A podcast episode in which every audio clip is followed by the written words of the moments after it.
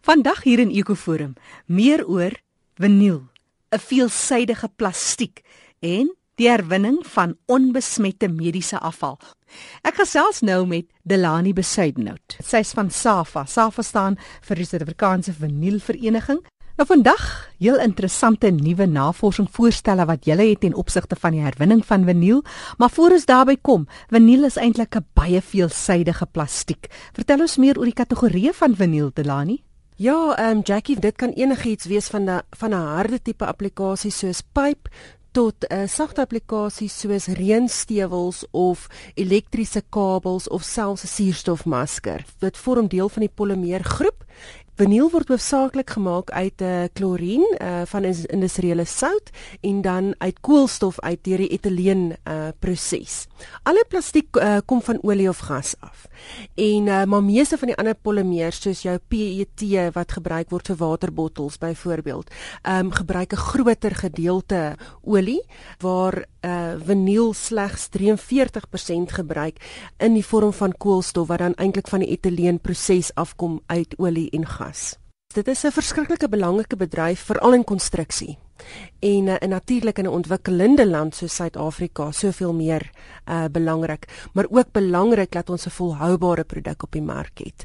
Veral wanneer ons praat van konstruksie, um aangesien ons so baie projekte het.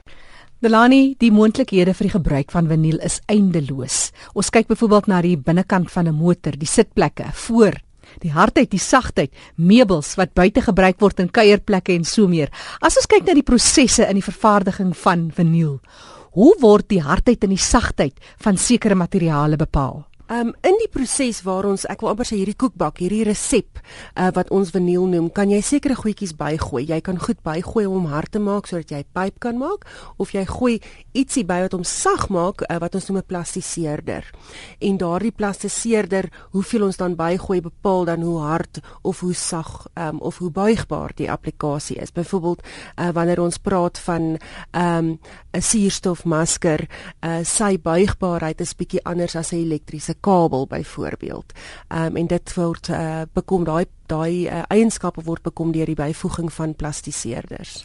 Delani dis van onskatbare waarde dat ons vinyl herwin. Hoe word vinyl in die omgewing opgebreek? Is dit nogal 'n swaar materiaal op die omgewing? In vervaardiging nee, omdat ek gesê het ons hy's hy's minder afhanklik van uh, olie en gas en uh, en soos ek sê gebruik 'n groot gedeelte industriële soutte wat wat werklik uh, baie beskikbaar is. Maar natuurlik soos met enige hulpbron, uh, uitputbare hulpbron, is dit belangrik dat ons dit herwin. Uh, vinyl breek nie self af in die omgewing nie. So daar is 'n meganiese herwinningsproses wat uh, waardeur dit gaan. Um, en dan veral jou goeie graad vinyl wat uitkom van van mediese afval byvoorbeeld onbesmet met 'n mediese afval of ehm um, selfs van jou stewels wat hulle in die mynbedryf gebruik. Ehm um, daai is 100% herwinbaar en daar's eintlik so 'n suksesstorie in die mynbedryf ehm um, waar ek wil amper sê daar's 'n hele geslote sirkel. Ehm um, die myner sal sy nuwe paar stewels ontvang, um, maar terselfdertyd moet hy sy ou paar stewels ingee en dit gaan dan direk terug in herwinning. So dit is amper 1 vir 1 in daai geval. Nou nou meer oor 'n baie interessante wending spesifiek met die herwinning van vinyl. Ons praat vandag ook oor mediese afval, maar later meer hieroor. Vertel my eers, silikon is nou nie heeltemal in julle vakgebied nie, maar waar presies val hy in die plastiekwêreld? Ehm um, silikon is wat ons noem 'n ingenieursplastiek.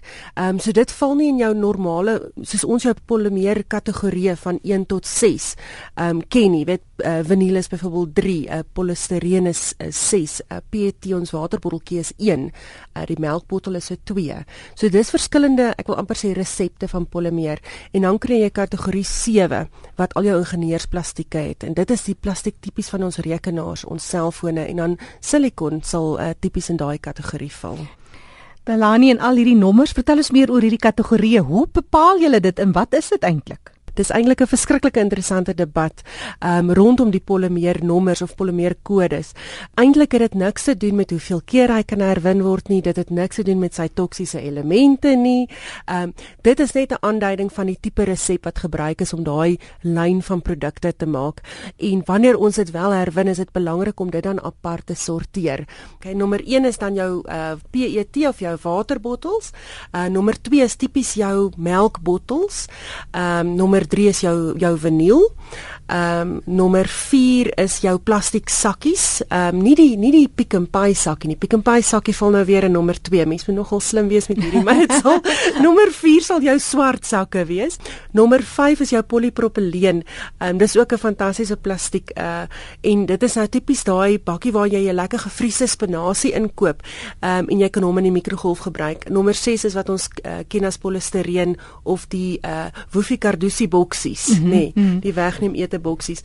En uh, dan soos ek sê nommer 7 is dan jou jou ingenieursplastieke. So dis eintlik maar net kategorieë van verskillende resepte en die resepte wanneer dit herwin word, moet hulle saam herwin word. Ons kan dit oor die algemeen nie meng nie. Daar's ook 'n manier van jou ligter kleure teenoor jou donker kleure en hoe maklik is dit in die in die herwinningsproses en in die verwerkingsproses? Ehm um, spesifiek, ek weet wanneer hulle PET ehm um, herwin, dis nou jou jou water en koeldrankbottels, ehm um, word die groen en die blou en die wit en die bruin van Stony, weet en Sprite en Swan word word apart ehm um, herwin, want dit het maar invloed op weer wat jy kan maak uit die produk na die tyd. Jy weet, so hulle probeer daar byvoorbeeld kleure skei. Ehm um, ander kere is dit nie so belangrik belangrik nie. Ehm um, as 'n mens byvoorbeeld vinyl herwin, ehm um, kom ons vat die die die buigbare sagte tipe vinyl herwin en jy wil industriële vloer maak, jy daai wat ons in die fabrieke het. Ehm um, ook soos wat ek hier sien in in in ja, julle ja. studio. Ja, wat ook 'n baie uh, groot volume voete kan vat. Ja, dit kan 'n groot volume voete vat.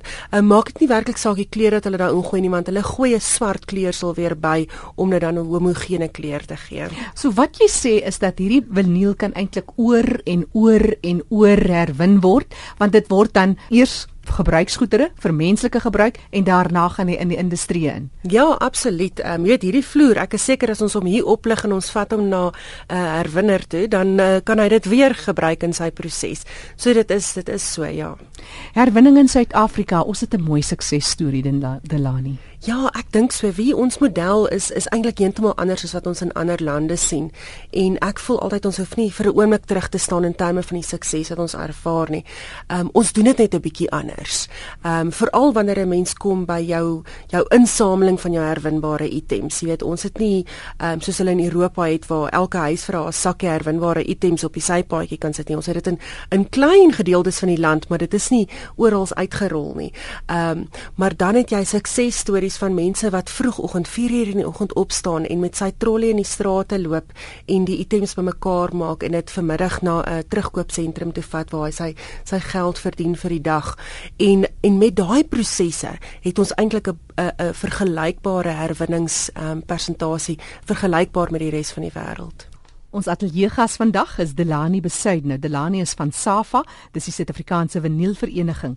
Vaniel is 'n plastiek en soos hy vroeër verduidelik het, dis so 43% olie soos alle ander plastiek en dan veral sout.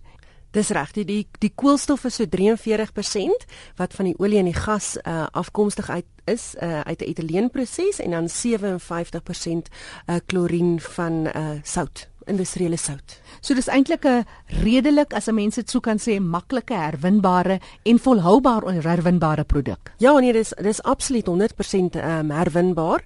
Ehm um, dis maar net altyd ek dink 'n probleem uh om die produk by die herwinner uit te kry, nê, nee, veral oor lang afstande wat ons in Suid-Afrika het. Absoluut. En dis juist wat ons by ons volgende kwessie bring. Dit is mediese afval en die herwinning daarvan. Eerstens, dis nogal 'n baie duur proses want al die veiligheidsmaatreëls moet in plek wees en ons het al 'n paar stelle afgetrap in Suid-Afrika waar ons gesien het in die nuus hoe dat mediese afval op plekke gelos word waar dit nie behoort nie. Delani, dit het julle ook seker tot groot kommer gestem. Ja, oh, Jackie, ja nee, dit is dit is skokkend. Ehm um, om van mediese besmette 'n uh, risiko mediese afval uh, ontslae te raak, ehm um, is werklik 'n baie duur proses. So jy kry mense wat kort baie vat. Ehm um, dit is 'n feit. Ehm um, wat wat Sawa probeer doen binne hierdie omgewing is om te sê hoeveel ehm um, ons het gaan kyk daarna en daar's verskriklik baie loodstudies en studies gedoen, navorsingsstudies gedoen rondom die ehm um, herwinning van vaniel uit die mediese afval omgewing omgewing en ons het gevind dat baie onbesmette vaniel um, beland in die besmette risiko afvalstroom, mediese afvalstroom wat onnodig is. Uh, dit dra net by tot koste vir die hospitaal en uh, en ook wanneer dit dan um, her, herwin word, wil jy eintlik jou hoeveelheid vaniel in jou jou risiko afval verminder. Uh, Veral wanneer ons praat van die van die ontbranding daarvan. So die beste is om daai vaniel wat onbesmet is en en, en ek lê baie klem hier op. Ons praat werklik net van die onbesmette ehm um, afval, ehm um, uit die besmette risikoafval stroom te hou. En ook dan is daar ook 'n groot mate daarvan wat uit in die gewone afvalstroom gaan wat ook uh kan herlei word uh na die ehm um, herwinningsafvalstroom. As jy praat van onbesmette afval, is afval nie in elk geval gebruik nie, maar wanneer beskryf jy dit as besmet? Ehm um, dit is nou spesifiek in die in die mediese omgewing. Wanneer ons praat van besmet is wanneer dit kontak gehad het met ehm um, liggaamsvloeistowwe. Ehm um, so 'n bloedsakkie sal ehm um, gesien word uh, binne die omgewing van vaniel as 'n besmette of 'n risiko uh, mediese afval item waar jou binneaardse voedingssakkie ehm um, nie gesien word as besmet uh, of risiko afval nie. En hy's uh, 100% herwinbaar en eintlik sulke goeie graad mediese graad uh, vaniel dat die herwinnaars tou staan om om om dit in hulle prosesse in te sluit. Waarvoor word dit dan weer gebruik byvoorbeeld? Um, dit kan dan nou weer gebruik word in skoensole, dit kan gebruik word in ehm um, verkeerskeels, uh, dit kan gebruik word in industriële uh, vloere, so daar's werklik 'n wye ehm um, verskeidenheid van applikasies. As 'n mens kyk na byvoorbeeld die herwinning van uh, besmette teenoor onbesmette afval mediese afval. Jy het nou nog gepraat van byvoorbeeld die binneaarsvoeding. Is dit ook dan die materiaal, die klere wat gebruik word in 'n teater wat wat anders is van die goed wat nie besmet is nie? Daar's 'n verskeidenheid uh, produkte wat wat nie besmet is nie wat tans hanteer word as besmette afval. En en ek dink eintlik moet ons net so 'n treetjie teruggee. Hmm. Ehm um, daar's 'n groot rede hoekom ehm um, hoekom daar so baie items in die besmette afval stroom beland. Ehm um, mense is oorversigtig um oorversigtig want in die 70's het ons skielik um die HIV krisis gehad. Ons was nie seker hoe word hierdie virus oorgedra nie en ons was um oorversigtig wanneer ons uh, mediese afval um van ons laag geraak het. Intussen het daar baie studies gekom en en, en ek dink ons is ons is meer gemaklik ehm um, met die met met HIV en en alles wat daarmee saamgaan en ons verstaan ook die die virus beter en ek dink ons het dit op 'n punt gekom waar ons nou ons kop uit die sand uit moet haal en sê maar wie hier's baie van hierdie produkte wat wat onnodiglik uh, verbrand word of onnodiglik in die in die uh, risikoafval beland. En ehm um, en ek het onlangs 'n 'n besoek aan 'n hospitaalgroep gedoen en spesifiek deurgestap deur die sale, deur die hoë sorgeenhede, deur die teaters om te kyk hoe hoe hoe behandel hulle hulle afval, weet wat word waarin gegooi. En ehm um, ek ek was geskok om te sien hoeveel herwinbare items ehm um, nooit by herwinning gaan uitkom nie en uh, en ja, dis te reg wat jy sê. Jy weet daar's daar's uh, baie items soos ehm um, suurstofmaskers ehm um, bottels wat in teater gebruik word wat ehm um, steriele water bevat. Ehm um, selfs die sakkie waarin die binneaardse voeding sakkie gebeere word. Um, hy kom in so ek wil amper sê 'n plastiek koevert selfs daai sakkie kan herwin word. Ehm um, wanneer hulle ampules verpak word in 'n polistireen boksie verpak. Daai polistireen boksie kan herwin word. So so eintlik is daar sakke en sakke en ek raak so op opgewonde soos ek deur die hospitaal stap as ek al hierdie sakke ja, herwinbare ja. items sien, ja. Nou dit was so 4 jaar gelede wat jy jou eerste voorlegging gedoen het. Wat stel jy vandag voor? Wat is waarvan af kom jy by Safa? Ja, so 4 jaar terug het ek uh, by 'n konferensie uh, die eerste keer voorgestel dat ons um, vaniel uit die um, risikoafval um, stroom uithaal en, en ek wil weer sê die onbesmette vaniel. En en ek moet sê die meeste mense by die konferensie het amper uit die vertrek uit gehardloop. Hulle wou nie verder na my luister nie wat nog 'n skok was. Maar daar het intussen het daar tog 'n paradigma skuif plaasgevind.